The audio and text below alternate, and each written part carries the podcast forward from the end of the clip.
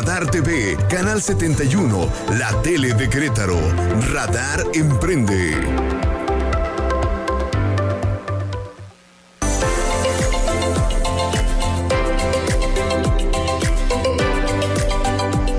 ¿Qué tal? Qué gusto, qué gusto saludarle en una emisión más de Radar Emprende. Iniciamos la semana aquí en el 107.5 con lo más importante, con lo fundamental en materia de negocios. Yo soy Eliot Gómez y a través de esta poderosísima frecuencia les saludo con muchísimo gusto, al igual que mi compañero y amigo César Aranda. ¿Y cómo está César? Excelente inicio de semana. Igualmente, mi querido Eliot, excelente inicio de semana a todos los, los empresarios que nos están escuchando.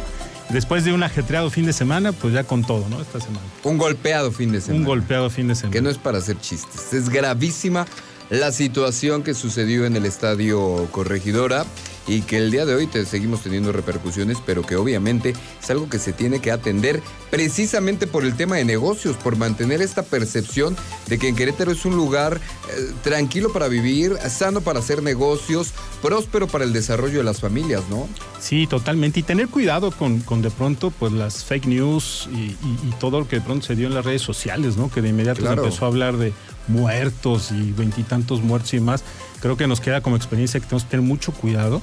Porque este, por ahí inclusive fueron, fueron algunos este, comentarios de, de personas famosas, este Medrano, que son los comentaristas de TV Azteca, ¿no? Sí, Y claro. Sí, de pronto hay que tener cuidado. Afortunadamente, este, pues no, no, no hubo o no ha habido fallecidos. este Algunas de las imágenes son impactantes, pero efectivamente el tema es, y más todos los que estamos aquí en Querétaro, en este maravilloso estado, no compartir este tipo de cuestiones que dañan la imagen de nuestro Querétaro, Querétaro en donde vivimos, eh, están nuestras familias, hacemos negocios y es un lugar muy próspero. Entonces, este tipo de información, esto que usted hace por compartir, tal vez porque lo vio, porque se le hizo alarmante, tal vez escandaloso, hasta un poco chistoso, esto hace daño a la imagen de Querétaro, no lo haga. Sí, total- totalmente de acuerdo. Y bueno, pues todos los que vivimos aquí sabemos que eso no es Querétaro. Querétaro es un, es un estado donde hay seguridad y donde pues los que vivimos aquí podemos convivir pacíficamente. Muy interesante también la respuesta del gobernador, ¿no? Fue inmediata, este... Fue una reacción inmediata que me parece que era, que era, que era lo correcto. Eh, y bueno, pues eh, de inmediato con la verdad, ¿no? No hubo fallecidos y sí en redes sociales y entendemos por, como dices, por la crueldad de las imágenes, era un poco este, dudoso inclusive de que no hubiera fallecidos, pero no, afortunadamente no los ha habido y, fue una reacción, me parece, muy rápida como debía de ser por el tema. Hay sí un tachecito al tema de la seguridad de- del Estado, ¿no? Sí, sí, sí, sí, sin duda. Yo creo que ahí en el estadio pues falló, eh, los protocolos fallaron y creo que, y, pero no, yo creo que no es un tema nada más del estadio corregidor, Bueno, ellos dicen que no, ¿eh? que no fallaron los Que protocolos. no, que se ha cansado, se han cansado de repetir que los protocolos se cumplieron. Ah, bueno, pero están mal los protocolos, que ¿no? Están mal hechos. entonces. Pero eso es en toda la primera división, o sea, esto no era un tema del corregidora, nos pasó a nosotros, pero era un tema de todos los estadios del fútbol mexicano. Y bueno, pues ahora que se pongan en orden los de la primera división. y que no vuelva de verdad a pasar en ninguno de los estadios. Esto que nos pasó en Querétaro no se lo deseamos absolutamente a nadie. Que el fútbol se siga jugando bonito como aquella campaña de los brasileños con Nike. Sí, totalmente. Y bueno, pues una lástima que el, que el gobernador no pudo ir a su gira por Europa porque iba a traer inversiones, pero pues yo creo que es algo que podrá retomarlo después. en Pues que nos mande, ¿no? Sí, lo acompañamos sin problema. Ponerse en contacto con, noso- contacto con nosotros es tremendamente sencillo. Mándenos su opinión al 442-592-1075. Y bueno, nos pusimos a platicar, pero nos saludamos a todos nuestros amigos que nos ven en el canal 71 en la tele de Querétaro. Y por supuesto, a todos los que nos siguen de todas partes del mundo a través de la www.radarfm.mx. El día de hoy tenemos un programa muy interesante. El día de mañana es 8 de marzo, Día Internacional de la Mujer, Día en que como bien dice no se celebra, sino que se conmemora esta lucha que ellas han tenido a través de la igualdad y que es una lucha que todavía le quedan muchísimos, muchísimos pasos por dar, que efectivamente sigue habiendo una brecha de desigualdad entre hombres y mujeres, entre niñas y niños, y esta lucha es la que siguen dando, pero hay muchos ejemplos muy interesantes como el de nuestra invitada de hoy, de cómo las mujeres logran destacar en todos los rubros en que ellas se los proponen y especialmente en el de empresas y emprendimientos, ¿no? Sí, sigue habiendo ahí una brecha muy, muy importante, ¿no? O sea, estamos hablando de que hay 4.5 millones de establecimientos MIPIMES y solamente 1.6 está comandado por una mujer. Entonces creo que todavía hay mucho por hacer. Claro, hay una brecha interesante y vamos a conocer algunas de esas historias, especialmente la historia de nuestra invitada, que nos va a platicar precisamente cómo ha hecho, cómo ha, cómo ha llegado a donde ha llegado, cómo ha tenido este negocio tan exitoso, e, e incluso existiendo, existiendo esta brecha. Sí, totalmente. Y justamente de esto, de eso quiero comentar, mi querido Elliot de cómo está el tema de las franquicias y cómo las mujeres han estado empujando muy fuerte. Traigo algunas estadísticas muy interesantes, mi querido Elliot. Por ejemplo, en, el tema de franquicias, 20% del total de las marcas que franquician en México están comandadas por una mujer. Sigue estando una brecha, porque en otros países están hablando de un 30 hasta un 40%. Entonces creo que estamos todavía ahí un poquito bajo. Hay marcas muy relevantes que fueron creadas por mujeres, por ejemplo, Baby Ballet, Business Kids, o que son comandadas por mujeres como Vizques de Obregón, las, las hermanas Mancera, este, como aquí en Querétaro, pues como el Rey del Dulce, claro, con Yolanda Tapia, como los Dogos, muchas marcas muy relevantes. Ahora, de estas 20 eh, marcas eh, franquician sus negocios y sus franquiciatarias mujeres son el 30%. O sea, el total de los franquiciatarios, de los que adquieren los derechos de una marca, el 30% son mujeres. Las edades andan entre 35 y 45 años y los principales sectores en donde están estas franquicias son productos y servicios estéticos, el cuidado de la salud, evidentemente, moda, el mercado infantil, educación, fíjate, es un tema en donde las mujeres han empujado mucho y también, pues evidentemente, alimentos y bebidas. El 75% de las mujeres franquiciatarias se encuentran muy enfocadas en Ciudad de México, Estado de México, Jalisco, Nuevo León y aquí donde estamos, en el Bajío. Perfecto, me parece muy bien. Platicaremos con nuestra invitada del día de hoy acerca de eso. Y también tenemos a Jorge Gerber con su sección Emprendedores Anónimos, en donde precisamente nos va a dar algunos tips de manejo de crisis, porque uno nunca puede controlar ese tipo de cosas. Las crisis van a llegar en el negocio, las crisis van a llegar en tu emprendimiento, pero hay que saberlas manejar, hay que saberlas comunicar y hay que darle la vuelta, hay que volver de esa parte algo positivo. Nos va a dar algunos de los tips y algunos de los eh, principales errores que cometen los emprendedores cuando tienen una crisis, cuando estalla una crisis en medio del negocio. Sí, bueno, el principal reto sin duda lo vimos en la pandemia, ¿no? Yo creo que esa ha sido el, principal crisis que como emprendedores tuvimos y que tuvimos que enfrentar y reaccionar. Y bueno, la, la que ahorita platicábamos también del corregidora, pues es, son empresas que tuvieron que enfrentar este momento de crisis. Ya veremos después el saldo si fue positivo o no fue positivo el manejo de la crisis del, club Querétaro y del Estadio Corregidora. Y también estará con nosotros, por supuesto, en su cápsula la licenciada Monse Mesa con todos los temas de propiedad intelectual y todas las recomendaciones que usted tiene que saber, por ejemplo, el día de hoy en el temas del contrato laboral. Y vamos rápidamente con lo que usted tiene que tener en la mira.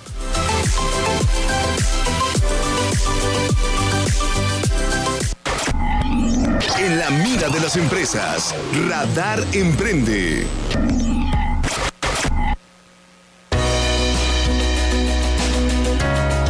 Precisamente la Coparmex se sumará al paro nacional de mujeres este 9 de marzo. Empresarios y colaboradores de Coparmex aquí en Querétaro se suman a este paro nacional el 9 de marzo, un día sin mujeres, esto dentro del marco internacional del Día de la Mujer. Lo explicó Nidia de la Cruz, directora general de Coparmex Querétaro. Este evento se repetirá por segundo año consecutivo, por lo que las colaboradoras de empresas afiliadas y trabajadoras de Coparmex estarán ausentes sin que se refleje esto una disminución en su calendario laboral. Así lo dijo.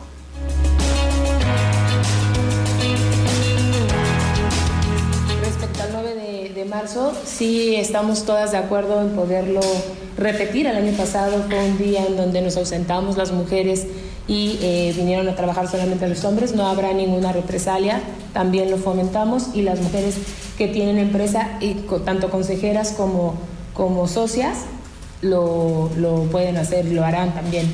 Coparmex Querétaro lo apoya totalmente.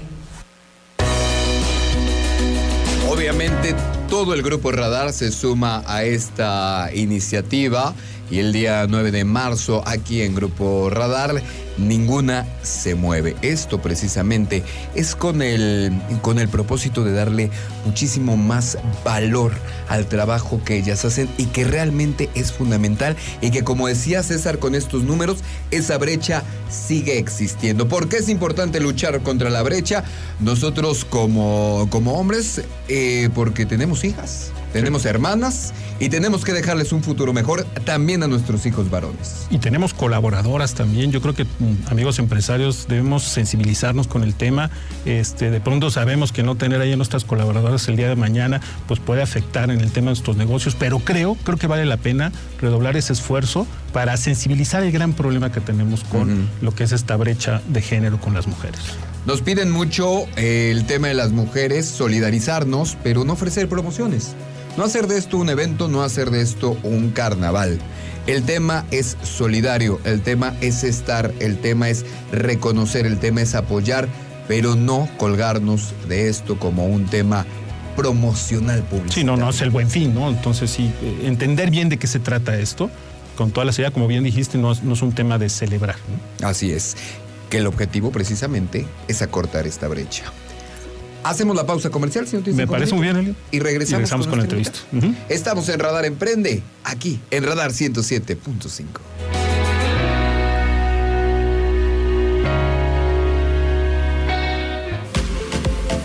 Resuelve tus inquietudes con Radar Emprende. Contáctanos 442-238-3803. WhatsApp 442-592-1075. Radar 107.5 FM. Canal 71. La tele de Querétaro. En transmisión simultánea, radio Radar 107.5 FM y Radar TV, Canal 71, la tele de Querétaro. Continuamos. Mundo Financiero y más. Radar Emprende. Continuamos a través de Radar 107.5 FM y Canal 71, la tele de Querétaro. Llámanos 238-3803. WhatsApp 442-592-1075.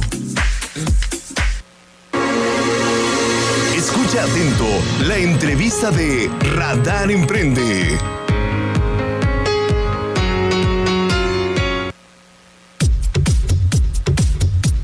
Estamos de regreso en el 107.5, en el canal 71, la tele de Querétaro y por supuesto la www.radarfm.mx. Y hoy tenemos una gran, gran entrevista. Así es, una gran entrevista con un gran personaje. Quisimos, obviamente, por las fechas, tratar eh, de tener aquí a una empresaria, franquiciante, exitosa mujer, como es Hilda Herrero. Hilda, ¿nos estás escuchando? ¿Cómo estás? Muy buenas tardes. Ay, sí.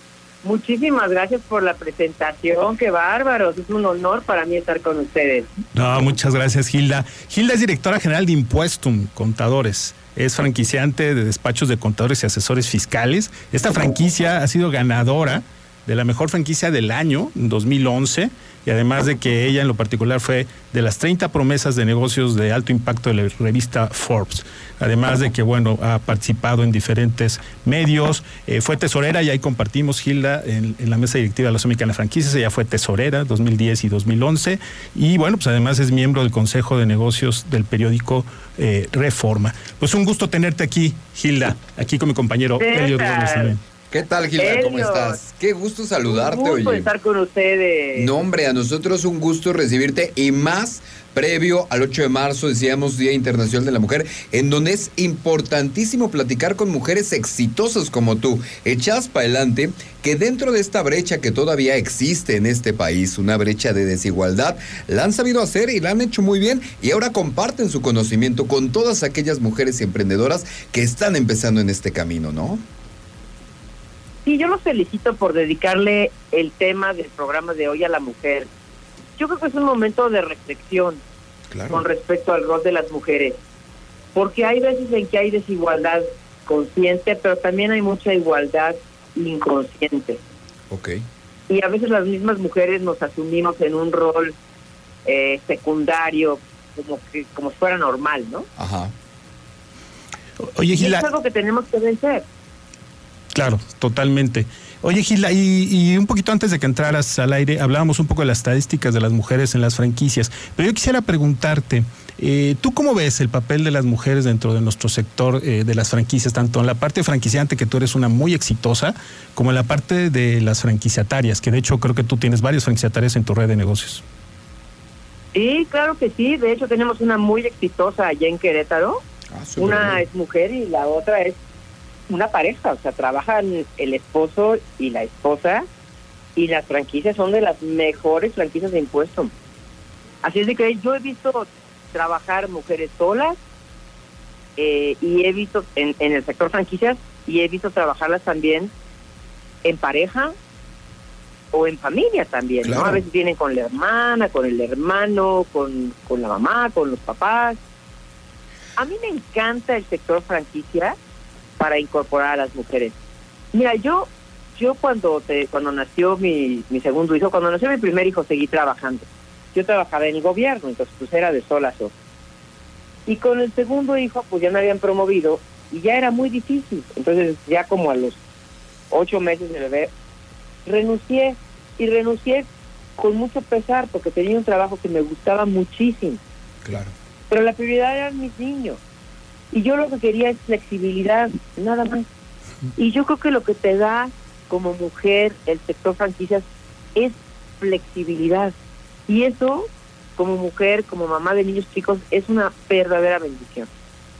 Oye, Gilda, y de lo que hablábamos, ¿a qué te enfrentaste tú cuando decides dejar este, este trabajo que te daba cierta comodidad, digamos, económica, pero no te daba la flexibilidad y no te daba el tiempo para estar con tu familia, que en la primera etapa de nuestros chavos creo que es la parte más importante. ¿A qué retos te enfrentaste cuando dejaste este trabajo formal y te fuiste a emprender? Como pues mujer. el primer reto es que es que me quedé sin aguinaldo. sin la vacación y sin la vacación. y sin los, días de vacaciones pagados a los que ya tenía derecho por la antigüedad, ¿no? Claro, y que en gobierno son hasta 40, ¿no? En algunos lados. Sí, sí, no, hombre, me dan 30 días y, dos meses de aguinaldo. Y bueno, híjole, de repente dices, pues esto es la realidad del emprendimiento, ¿no? Ajá. Esa es la realidad del emprendimiento. Y pues estudiar, a estudiar una cosa nueva. En esa época, yo, que cuando yo empecé, yo empecé antes de las franquicias un, un negocio de ropa que después no le fue bien. No había tanta información como ahora, no había tanta capacitación y ahora ya hay muchas maneras de capacitarse. No tenemos perdón si no nos capacitamos porque hay dos grandes maestros en México, uno se llama YouTube y el otro se llama Sambo. no hay excusa para no aprender del tema que querramos, del tema que sea. Yo he sido alguien que le dedica un tiempo todos los días a, mi capacitación, porque no, no, te la acabas. Y la verdad es que solamente así vas mejorando, mejorando, vas ampliando tus horizontes, vas viendo cómo te puedes organizar en tu casa si tienes bebés, cómo organizar los alimentos. Yo veo a mi hija ahorita que tiene niños chiquitos Dice, pues mira, me tomé un curso, ya estoy viendo cómo programo mi lista de súper y cómo organizo que cocino una mañana y los niños cómo tienen que hacer esta parte de la actividad y cómo involucras al marido y todo el mundo participa. Y si bien a lo mejor antes era medio intuitivo, pues ahora te lo enseñan, te lo enseñan. Entonces, tienes manera de ir mucho más rápido y de incorporar el emprendimiento en la franquicia a, a tu vida como mujer. Entonces, para mí es un gran sector para las mujeres.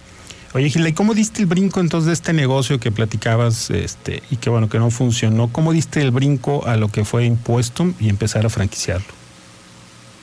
Bueno, pues tuvo un negocio que en la crisis de los errores de diciembre quebró, ¿no? Y, y después de eso mi esposo me dijo, pues vente a trabajar conmigo en el despacho de contadores porque él es fiscalista. Así que yo empecé a darme cuenta que lo que había era una falta de estructura y yo estaba en organización y métodos y procedimientos y todo esto, y empecé a organizarle. Y ya que le tenía organizado todo... Lo pusiste en orden, ¿no?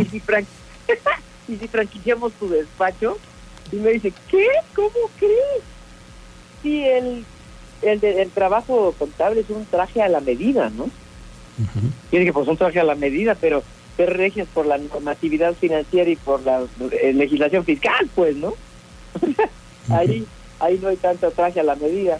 Y entonces me dijo, me dio su voto de confianza, me dio la lana para pagarle al consultor para que me hiciera el desarrollo, los contratos, porque eso fue clave, que siempre que desde el principio tuvimos un, un buen consultor y un buen desarrollo de, de franquicias. Eso es fundamental. Y bueno, pues no, eso, eso es fundamental. Mira, los contratos de verdad son importantísimos. No porque los haya yo ejecutado, pero porque me dejaron ver todo lo que podría pasar que no se me había ni ocurrido ni me pasaba por la mente, ¿no? Claro. Y el hecho de tenerlos hace que ambas partes eh, tengan como este, esta, bajen la guardia, sepan que están protegidos. ¿no? Sí, el contrato al final de cuentas. Así empezamos. Así empezamos con las franquicias. Mi, mi esposo me apoyó, él es el presidente de Impuestum, él es la voz fiscal de Impuestum, él es el que hace la parte de qué se puede hacer con la ley de manera que sea correcta, cómo la podemos adaptar a los diferentes nichos de negocio, etcétera. Y yo hago más la parte comercial, de mercadotecnia, de innovación, de, y de procesos, obviamente, ¿no? Y fíjate como un, negocio este, de asesoría fiscal, a lo mejor muchos de los que están escuchando, eh, les, les sorprende que haya una franquicia de este servicio, pero déjenme decirles que inclusive en Estados Unidos muchas de las franquicias con mayor crecimiento son de asesoría fiscal y en México, pues creo que nada más te tenemos a ti, Gilda. Sí, sí, sí, solamente es es complejo, es complejo, pero como todo es un, es un tema de, proceso, de supervisión, de capacitación, de seguimiento, de estar presente con los franquiciatarios. ¿no? Claro. Y me siento muy orgullosa de mis franquiciatarios, de verdad. O sea, todos sacaron la casta impresionante con la pandemia, ¿no? Apoyando a tantos empresarios y emprendedores chiquitos que estaban sufriendo enormemente y algunos tuvieron incluso que cerrar, ¿no? tuvimos que estar muy cerca de nuestros clientes. Hilda, para agradecerte que hayas estado con nosotros y de verdad nos compartas esta parte importantísima de tu historia de vida y de tu historia de éxito. ¿Qué les dirías a todos nuestros amigos emprendedores, pero en especial a todas nuestras amigas que están a punto de dar ese paso, que están pensando en emprender o que están eh, o que ya dieron ese salto de fe? ¿Qué les aconsejarías con toda tu experiencia desarrollando una franquicia tan exitosa como Impuesto? yo les aconsejaría que una vez que ya hayan analizado el modelo de negocio, que tengan el capital suficiente, que tengan un colchón de capital de trabajo, que tengan al toque si es necesario, que vean que es algo que se ven viendo para muchos años, se animen y den el salto. Muchas veces lo que nos detiene como mujeres es el miedo. Claro. Y yo creo que nunca vamos a tener toda la receta completa desde el día uno. Tenemos que ir armando nuestra propia historia, un paso a la vez. Así es de que que se animen, no pasa nada, no tienen que saber todo, y lo que sea de errores que cometan, que lo corrijan y vamos a seguir adelante. Para adelante. Que sean el trono. Pues, Exacto. Pues muchas gracias, muchas gracias. Gila, ¿cuántas franquicias ya tiene impuesto? 30 de España. 30. Felicidades, muchas felicidades. Cuando andes acá por Querétaro, ya sabes, tienes que visitarnos aquí al estudio. Sí, por supuesto, claro que sí. Muchísimo éxito y muchas gracias por la invitación. A ti, a ustedes y al auditorio por escucharnos. Gracias, que estés muy bien. Saludos. Gracias, Herrero, presidenta, directora general de Impuestum Contadores, franquicia de despachos de contadores y asesores fiscales, ganadora de muchísimos premios y, Gilda ya una conferencista muy reconocida después de pues dejar sus 40 días de vacaciones. Está muy bien. De, la, comodidad y el confort. Al final de cuentas ganas muchísimo tiempo, calidad de vida en la familia. Hacemos la pausa porque ya está con nosotros el señor Jorge Gerber y su sección de Emprendedores Anónimo, pero regresamos.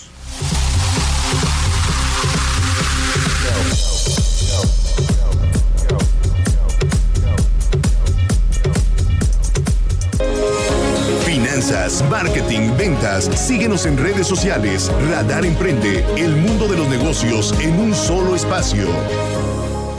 Radar Emprende. Continuamos a través de Radar 107.5 FM y Canal 71, la tele de Querétaro. Llámanos 238-3803.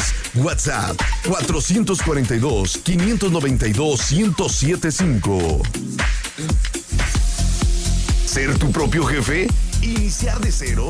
Emprendedores Anónimos con Jorge Herbert.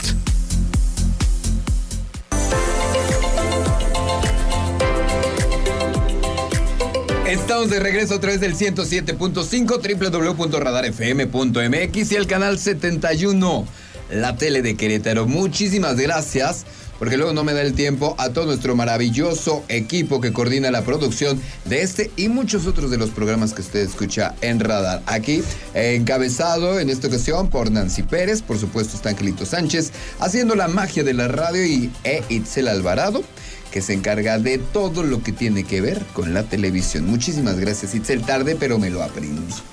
Así que muchas gracias a todo este maravilloso equipo. Ya está con nosotros el señor Jorge Gerber. ¿Cómo estás? Joven, joven, por favor. Eres un señorito. Ya, los, tenías, abandonados, ¿eh? Los tenías abandonados. ¿Dónde habías andado, Jorge Gerber? ¿Haciéndote millonario? Eh, no, hombre, ojalá Dios fuera arrancando en este caso el año y todo. Bueno, millonario al ¿Eh? Exactamente, sí, sí, eso siempre, eso siempre. Porque Yo soy no, de otra manera, de otra manera, de otra manera, pues es dar empleos al final, ¿no? O sea, más que nada. Reducir el estrés en mi casa. Es completamente. O sea, básicamente es un deber, es un deber que tenemos con la ciudadanía, con todos los empleados que pueda tener esta empresa. Y bueno, pues quiénes somos nosotros para, negarles Exactamente.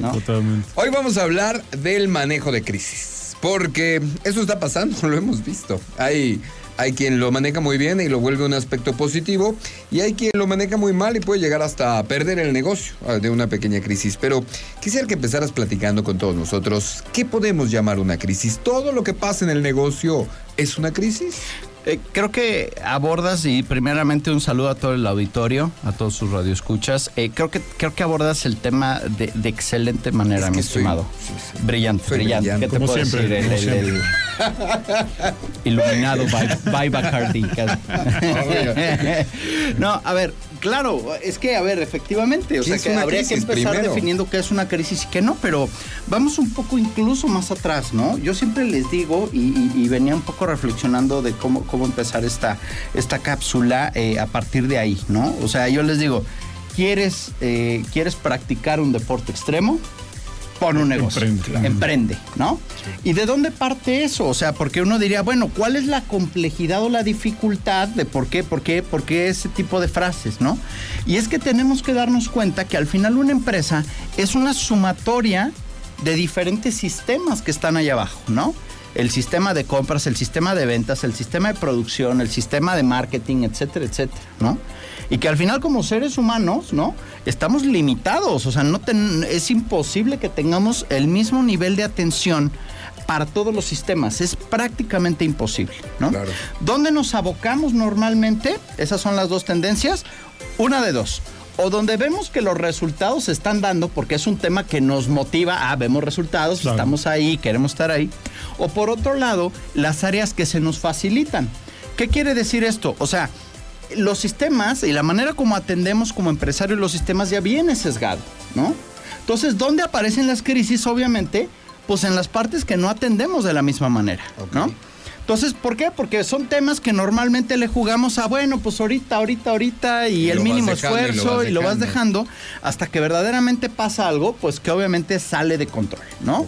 Sale de control y obviamente eso afecta a todos los demás sistemas. O sea, podemos entender al final una empresa pues como un cuerpo humano al final, ¿no? Entonces, pues ¿qué es en este caso una enfermedad que llega y desestabiliza todos los sistemas.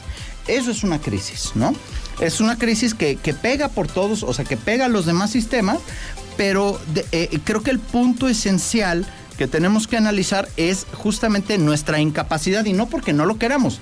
Simplemente no es humanamente posible el poder tener sistemas con el mismo nivel de atención. Idealmente a eso debemos atender, a sistemas que funcionen solitos, a sistemas que se autorregulen solos y aun cuando podemos reducir en este caso, la cantidad de errores o de crisis que puede haber, en realidad son inevitables. Lleves un mes en el negocio o lleves 50 años en el negocio. Es un tema que va a estar pasando de manera paulatina. Bueno, también hay eventos imprevistos, ¿no? O sea, que de pronto, pues, ah, por más que, puedas tú, tú, planearlos y demás. Oye, ¿y no crees ahora también con el tema de las redes sociales eh, se ha incrementado el riesgo de pronto de, algunas crisis que, no contemplabas y que además pues son, son de alguna manera muy externas, muy difundidas?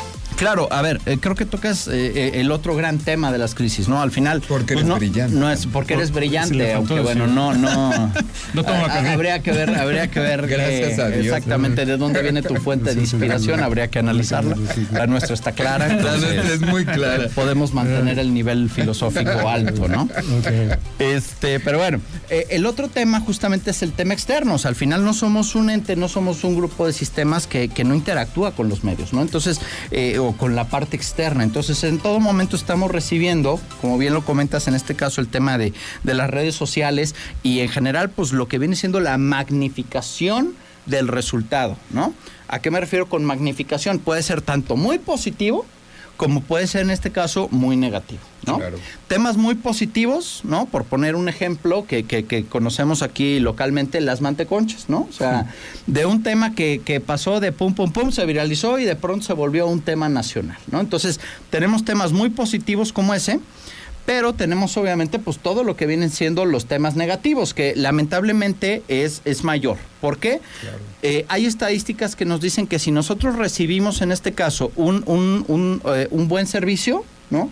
O tenemos una, eh, digamos, las famosas cinco estrellitas que le ponemos al servicio de X, Y restaurante o de X producto servicio, ¿sí? Nosotros podemos recomendar hasta con tres personas. Sin embargo, ¿no? Cuando recibimos un mal servicio, ¿sí?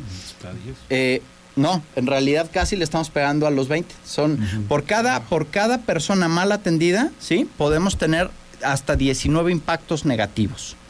Entonces, ¿qué nos dice eso? Obviamente, eh, eh, cuando tienes las redes que magnifican el resultado, hay que tener mucho cuidado, ¿no? De cuando las cosas no salen bien, que efectivamente es uno de los temas de crisis. Ahora, analicemos ahora sí ya un, un escenario de crisis. Está pasando algo, ¿no? En realidad, el proceso tiene, el, proceso y la invitación para todo lo que nos escuchan siempre es, eh, cuando estemos en un proceso de crisis, tratemos de no tomar decisiones inmediatas. ¿Por qué? Cualquier decisión que tiene una carga emocional, o positiva o negativa, ¿sí? Puede eh, desviar, eh, puede desviarnos, llamémosle así, de la decisión que puede ser más correcta, ¿no? Entendiendo que no hay una decisión plenamente correcta. Cualquier decisión que tomemos va a tener un costo, ¿no? Y más en una crisis, los costos se, se, multiplican, ¿no? Pero en esta lógica sí tenemos que entender que particularmente, ¿no? O sea, dentro del, de, por lo menos de los libros que yo he leído de, procesos de análisis de decisión, siempre el, el, principal, eh, eh, el, el, mayor atenuante que tienen o, o multiplicador que tienen en este caso las decisiones en los momentos de crisis tienen que ver con la emocionalidad con la cual nosotros tomamos eso. Entonces, la primera invitación sería cuando estemos en un proceso de crisis, ¿sí? Tratemos de hacer lo mínimo indispensable para poder ganar tiempo, ¿sí? Ganar tiempo que nos pueda acercar a un momento de tranquilidad, a un momento de poder sí apagar el teléfono un rato, sí poder este, separarnos tal vez un poco del espacio físico donde estamos y a partir de ahí decir, bueno, ¿cuáles son las opciones? ¿no? Ahí dentro de los temas, dentro del argot estoico, ¿no? Eh, digamos, entendiendo en este caso el piso y el techo en el que nos movemos. Dentro de lo que viene siendo el piso hay un, hay un término en latín que se llama premeditatio malorum, ¿no? En español, ¿no? Mm. todavía no, llegamos a, todavía no llegamos a las bebidas espirituosas, ¿no? Eh, ¿Qué es lo peor que puede pasar, ¿no? Y entonces cuando nosotros dimensionamos ese peor escenario, ¿no? Es, es, estadísticamente imposible que lleguemos a ese peor escenario, ¿sí? Es muy difícil que pase eso. Es prácticamente menos del 10% según la campana de Gauss, ¿no? De que pase ese peor escenario. Entonces, sabiendo que no va a pasar eso, a partir de ahí recuperamos un poco el control, recuperamos la emocionalidad y a partir de ahí podemos ir llevando nuestra decisión cada vez más hacia, el, más hacia el centro de una emocionalidad en la medida de lo posible neutra que nos va a permitir tomar mejores decisiones, ¿no?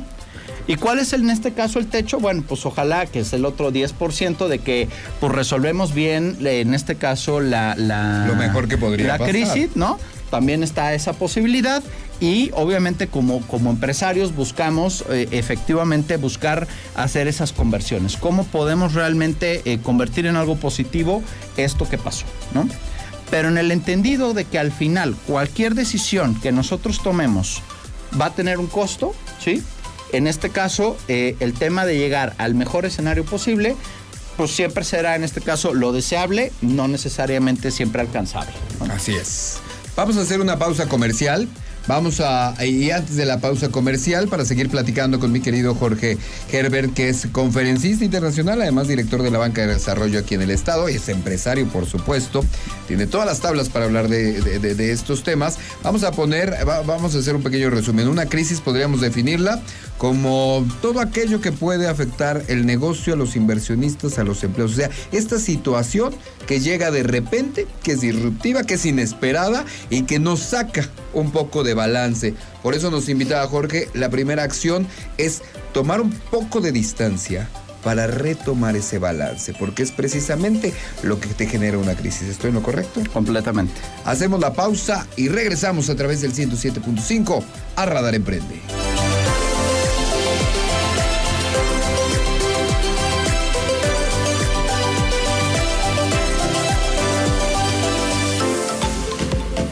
Resuelve tus inquietudes con Radar Emprende. Contáctanos 442-238-3803. WhatsApp 442-592-1075. Radar 107.5 FM. Canal 71. La tele de Querétaro. Radar Emprende, saludamos a nuestros amigos de www.radarfm.mx y a todos nuestros amigos del canal 71 de la tele de Querétaro. Si usted nos acaba de sintonizar, estamos hablando con Jorge Gerber. Jorge Gerber es conferencista, es empresario, es director de la Banca de Desarrollo aquí en el estado de Querétaro y nos está platicando sobre cómo manejar una crisis y que decíamos algo muy importante. Las crisis separan a los emprendedores de los que no son emprendedores, ¿eh? O usted aprende a manejar a las crisis o vayas empleados con los 40 días que nos decía Hitler. con sus 40 días de vacaciones. Completamente. A ver, al final, al final, y no lo digo en un ánimo de ser despectivo, sino es un tema de, cierto. de ser, no, no, ser claro. Sí, completamente. A ver, no todo el mundo está hecho para ser empresario. Por supuesto que no. Y no, pasa nada. Hay gente que es muy feliz emprendiendo, hay gente que es muy feliz colaborando en una empresa y así lo tenemos que entender como una oportunidad más de desarrollarte profesionalmente. Pero a la hora de decir, bueno, eh, ya no estamos hablando, como bien lo dices, de un emprendedor y un empresario. O sea, ¿qué es en este caso lo que marca la rayita entre uno y otro? Yo sí creo que en lo que tiene que ver con el ser, o sea, con el empresario o el emprendedor, es el manejo de crisis, ¿no? Y qué tan aprensivo eres, qué tan apegado eres al tema del crisis, pero también cómo manejas el fracaso, ¿no? ¿Cómo reaccionas? porque obviamente uno toma decisiones pensando, ah, pues esta es la mejor decisión que puedo tomar pero pues al final no conoces todo lo que el ecosistema tiene que decir de tu decisión. Entonces, al final, ¿qué es lo que pasa? Eh, la manera en este caso como, como, como hacemos el approach hacia nuestros fracasos y el apego que tengamos a ellos, en combinación con las crisis que de una vez les aviso, no van a pasar una, ni diez, ni cien, van a pasar miles de crisis y todo el tiempo. Y como, como se los decía, yo conozco empresarios consumados que llevan 50 años siendo empresarios, ¿no? Y que te los encuentras diciendo es que yo nunca pensé que me fuera a pasar esto a estas alturas del partido. O sea, ¿qué quiere decir con esto? Esto es un tema que constantemente cambia, constantemente evoluciona. Y ahorita lo comentábamos con, con mi estimado César. Em, al final, en este caso, porque mucha gente cree que los manejos, las crisis se atenúan con los planes de negocios yo les diría, definitivamente ah. eh, no nos podemos decantar por eso. O sea, sí nos puede ayudar a prever ciertas cosas. Todo ayuda, pero, definitivamente la praxis, o sea, el que lo practiquemos y lo ponga, lo echemos a andar, es lo que nos va a decir realmente si eso no es. De qué va a pasar, va a pasar. El mejor plan de negocios que existe es el que está vivo. O sea, el, plan de negocios que lo tachoneamos y que casi como un diario. Querido diario, el día de hoy yo, yo había puesto que por aquí iba el tema, pues ¿qué crees que siempre no me puse una revolta? Pero, pero como todo, es de práctica y es de método. O sea, tu primera crisis a lo mejor te va a ir muy mal, la segunda crisis ya tomas distancia, agarras balance. Vas aprendiendo. Y vas aprendiendo, ¿no? Todo tiene que ver con eso también. pero, pero, pero, ¿cómo ves el tema de tener un manual de políticas para manejo de crisis? Es decir, eh, entiendo que a lo mejor el plan de negocios que además persigue otro fin. Pero tener un manual de, políticas, manejo de crisis, sobre todo para que puedas eh, permearlo en toda la organización, porque a veces quien se enfrenta a la crisis es el empleado, o sea, el que está ahí en el mostrador, en el punto de venta y que a lo mejor no sabe cómo reaccionar y desde ahí se genera una crisis mayor. Creo que tocas un tema muy interesante. Eh, creo que es, o sea, creo que creo que es un tema relevante, particularmente con los temas que tienen que ver con la seguridad de los colaboradores, ¿no? La seguridad del personal. ¿Por qué? Porque al final en este caso estás hablando de que pasa, digo, en un restaurante, comentábamos ahorita restaurante, se quemó un empleado, ¿no? ¿Qué es lo que tienes que hacer? A ver, pues, o sea, ¿le vas a echar agüita y nada más?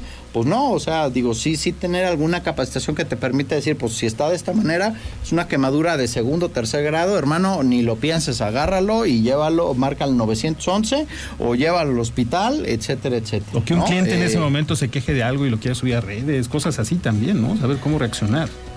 Sí, digo, yo pensaría, eh, digo, sí, uh, digo, eh, sí, completamente, es, es otro contexto. Eh, yo lo que pensaría en este caso es o sea, en términos de esas crisis que no son, digamos, no ponen en riesgo una, un, pues, digamos, a, tu personal, a tus colaboradores, creo que creo que tiene que ver mucho con el eh, sí con sigue un poco eh, en esta capacitación constante que tenemos que dar y de, del historytelling no creo que funciona mucho eso. Pues una vez nos pasó esto y lo manejamos de esta manera no o sea eh, entonces en una combinación con un manual de crisis creo que es un tema muy positivo entendiendo siempre una cosa eh, después, en este caso, de cualquier tema que sí tiene que ver con, con un tema, pues llamémosle de que se te lastime un, colaborador, ¿no? Eh, eh, está en este caso la frase, ¿no? Cualquier, y, la decía Donald Trump en este caso, ¿no? Este, Te adoramos. ¿Eh? Sí. Pues ya va a regresar. Cállate la boca. Cállate la boca, que eso sí es una crisis. Dice, en la vida, en la vida no obtienes lo que quieres obtienes lo que negocias. Es un approach muy interesante, ¿no? Y es muy ¿Cómo vinculas en este caso con el tema de crisis? Lo mismo, ¿no? O sea, al final en este caso, una persona, por ejemplo, una persona que estuvo mal atendida, ¿sí? Es una oportunidad para que la polarices, ¿no? O sea, puedes decir, ah, pues es uno de mil, pero ya recordamos la estadística un poco de cuando algo sale mal, ¿no? Sí, hasta 20. Pero en contraparte es un, oye, ven, ¿no?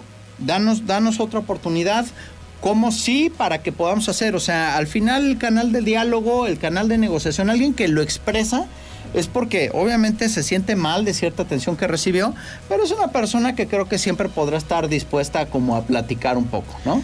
Vamos a dejar esa frase, ¿te parece, para el cierre del tema? Me gusta. obtienes lo que negocias. En la vida, en la vida no obtienes lo que quieres. obtienes lo que negocias. Me parece perfecto. Mi querido Jorge Herbert, gracias por estar con nosotros y platicarnos de, este manejo de crisis que puede llegar a ser, como decíamos, muy rentable, inclusive si se sabe hacer bien. No se Como toda crisis, genera una oportunidad. Muchísimas gracias, Herbert. ¿Dónde te encontramos? Eh, estamos en, Twitter, arroba jherbertacero, en Facebook, Jorge Herbertacero. Y eh, pues aquí, aquí los lunes que me inviten con mucho gusto. Su seguro servidor Perfecto, mi amigo. Muy bien. Mi querido, mi querido señor César Aranday, gracias por estar con nosotros. Gracias a todo nuestro maravilloso equipo. Nos escuchamos y nos vemos el próximo lunes, señor Aranday. Él sí es señor, yo soy joven. ¿Eh? Tú eres joven. Él sí es señor, yo soy joven. Soy joven. Y nos vamos con la sección, nos despedimos con la sección de nuestra maravillosa Monse Mesa que nos trae todo lo del contrato laboral. Yo soy Eliot Gómez y está usted escuchando Radar y viene Dianita González con la tercera emisión de Radar News. No se lo pierda porque está muy interesante.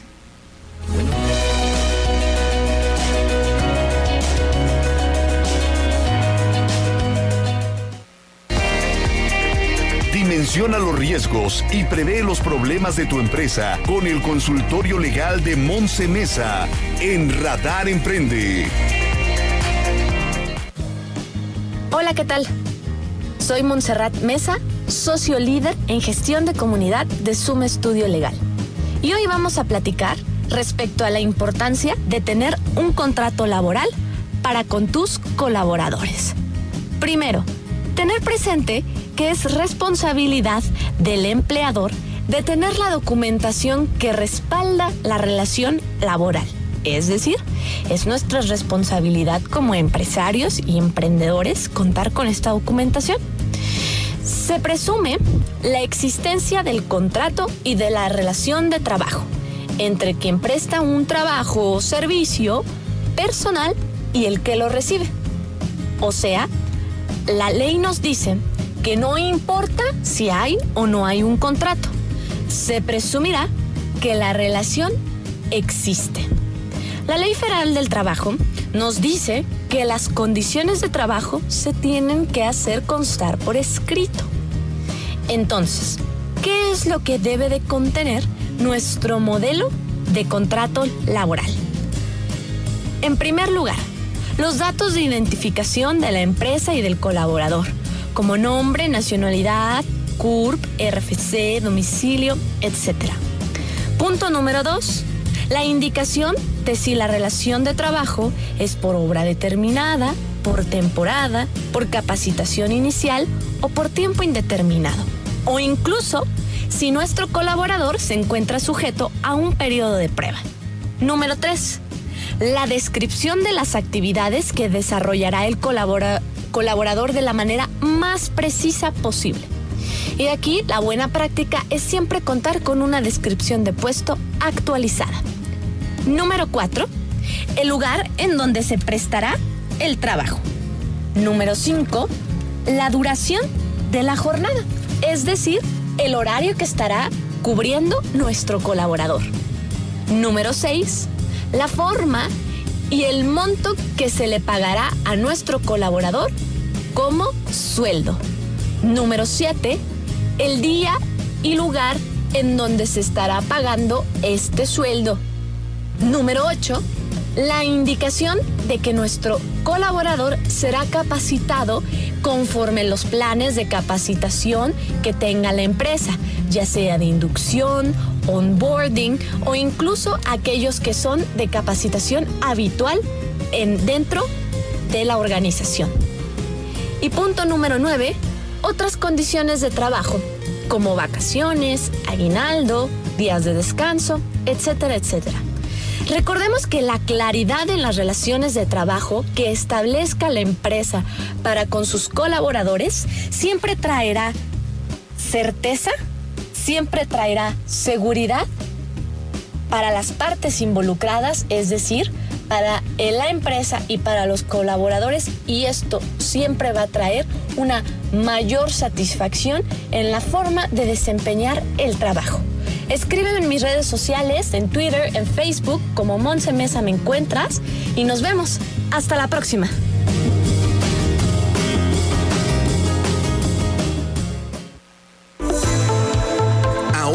Las herramientas para impulsar tu proyecto empresarial. Te esperamos en nuestra próxima emisión por Radar 107.5 y Radar TV, Canal 71, la tele de Querétaro. Radar Emprende, el mundo de los negocios en un solo espacio. En transmisión simultánea, radio, Radar.